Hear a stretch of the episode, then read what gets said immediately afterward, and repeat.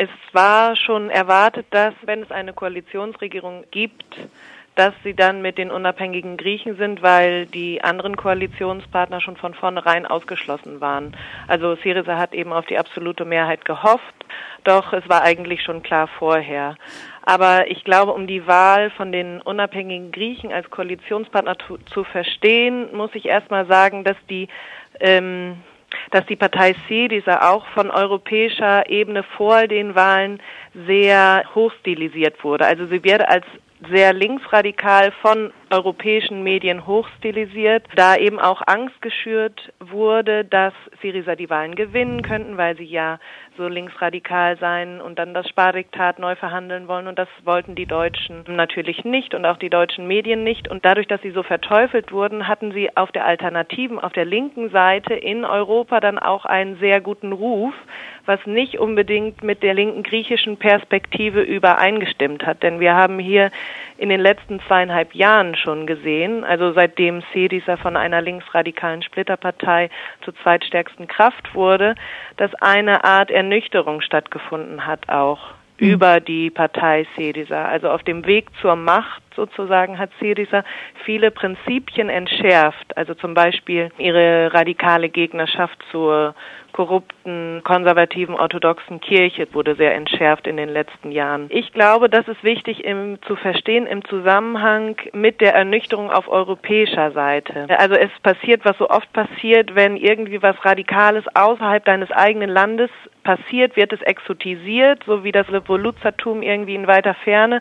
Und dann, wenn irgendwie klar wird, okay, was sind das eigentlich für Leute, dann kommt eine Ernüchterung. Also diese großen Erwartungen auf griechischer Seite bestehen eigentlich nicht unbedingt, weil sie aufgrund ihrer Form als Partei eben auch in gewisser Weise immer noch Teil des politischen Systems sind, also sich auch bestimmten Logiken unterwerfen muss. In einem Interview, das ich vorab geführt habe, wurde gesagt, dass auch einige Linke, auch linksradikale Griechinnen angekündigt haben, Syriza zu wählen, einfach aus pragmatischen Gründen oder weil sie ihrem bisherigen politischen Umfeld, ihren den bisherigen politischen Kontext ändern wollen, auch wenn sie sonst nicht an Parteipolitik glauben. Schätzt du das auch so ein? Bei dir klang das jetzt eher so, als hätte auf linker, linksradikaler Seite sowieso niemand etwas von Syriza erwartet. Ja, aber ich glaube, dass sie eben trotzdem gewählt wurden, auch von Leuten, die sie nie vorher gewählt haben, die vorher immer Linker gewählt haben, auch in Gegenden, die zum Beispiel immer in der Hand der kommunistischen Partei waren. Einige Inseln, die immer kommunistisch waren, sind jetzt in der Hand von Syriza sozusagen. Und das ist ein sehr starker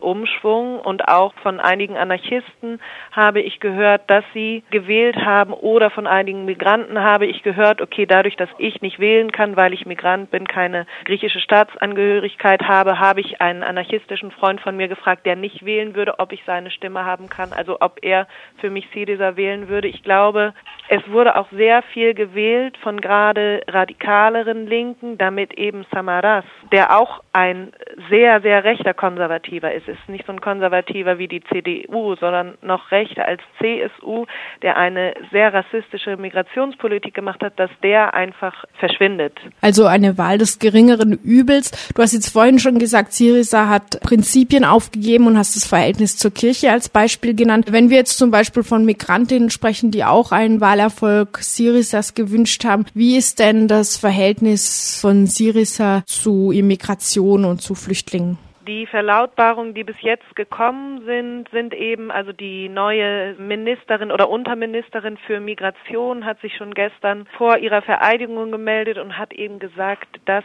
die neue Regierung ein neues Staatsbürgerschaftsgesetz beschließen wird, in dem alle in Griechenland geborenen Migrantinnen Anspruch auf die Staatsangehörigkeit bekommen, was ein sehr großer Schritt nach vorne ist, weil mit dem momentanen Gesetz haben eben auch Menschen, die vor 30 Jahren hier in Griechenland geboren sind, die ganze Schullaufbahn durchgemacht haben, die Universität abgeschlossen haben, haben immer noch Probleme mit ihren Papieren nach 30 Jahren und äh, Geburt in diesem Land. Also das ist auf jeden Fall ein Schritt nach vorne. Dann auf der anderen Seite, was für die Flüchtlingspolitik sehr wichtig ist, ist eben, dass CEDISA im September ein Programm verabschiedet hat, das Programm von Thessaloniki, wo sie eben sagen, dass CEDISA aus den Abschiebegefängnissen Lager machen möchte, in dem Sinn, dass sie die Lager öffnen möchte. Also dass es keine Gefängnisse mehr sind, sozusagen, dass sich die Leute frei bewegen können. Zu diesem Programm, also dieses Programm von Thessaloniki, da haben die unabhängigen Griechen, diese rechtspopulistische Partei, hat auch zugestimmt. Von daher scheint es auch im Bereich Migration da äh, sehr viel Bewegung zu geben. Man muss aber auch sagen, dass Migration jetzt auch für die CDUSA nicht die höchste Priorität ist. Also dass es auf jeden Fall eher darum geht, das Memorandum neu zu verhandeln und wirtschaftspolitisch radikale Veränderungen zu schaffen und sozialpolitisch zum Beispiel. Es hieß heute in den Nachrichten zum Beispiel, dass Tsipras sich schon dafür entschieden hat, den Hafen von Piräus im Staatsbesitz zu belassen, der eigentlich hätte privatisiert werden sollen. In den deutschen Nachrichten eine gewisse Empörung, weil die internationalen Geldgeber eben eine Privatisierung gewünscht hatten. Hast du bisher nach den bisherigen Schritten den Eindruck, dass Tsipras ein Stück weit tatsächlich ernst macht und auch ernst machen kann mit seinem konsequenten Kurs gegen die Sparpolitik oder zeichnen sich da schon Hürden ab, wo er einfach unrealistische Pläne ja. Also ich glaube, in der Vergangenheit hat er sehr oft unrealistische Forderungen gestellt oder Verlautbarungen, was er machen wird, wenn er an die Macht kommt, was auch von Leuten aus seiner Partei dann kritisiert wurde als unrealistisch.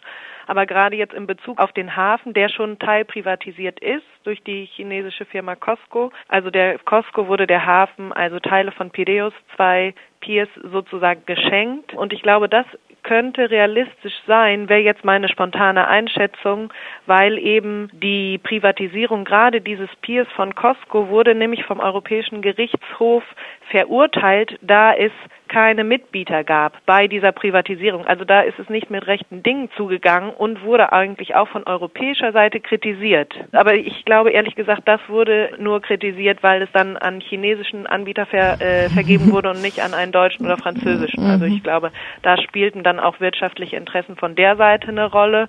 Und also ich hoffe, dass es jetzt in Bezug auf die Privatisierungen, wo sich viele Firmen aus anderen europäischen Ländern ein Stück vom griechischen Kuchen erhoffen, dass da sehr stark und sehr radikale Wege eingeschlagen werden. Das würde ich hoffen und ich hoffe, dass es auch wirklich durchgeführt wird und nicht nur leere Worte bleiben. Also ich glaube auch, die Einschätzung, dass das vielleicht das Realistischste ist, was Tsipras machen kann. Also dass er bei dem Thema Privatisierung, dass er da der Verhökerung von einigem Staatsbesitz, dass er dem Einhalt gebietet, das stelle ich mir realistisch vor, weil es in der Vergangenheit eher so stattgefunden hat, dass Grundstücke wie der alte Flughafen hier in Athen, dass die ganz, ganz stark unter ihrem Wert verkauft wurden, also eigentlich es dem griechischen Staat gar keinen Profit gebracht hat. Aber durch bestimmte Korruptionsverwicklungen wurde das dann an griechische und internationale Investoren vergeben ohne dass eigentlich der Staat davon profitiert. Und ich, also ich glaube, das ist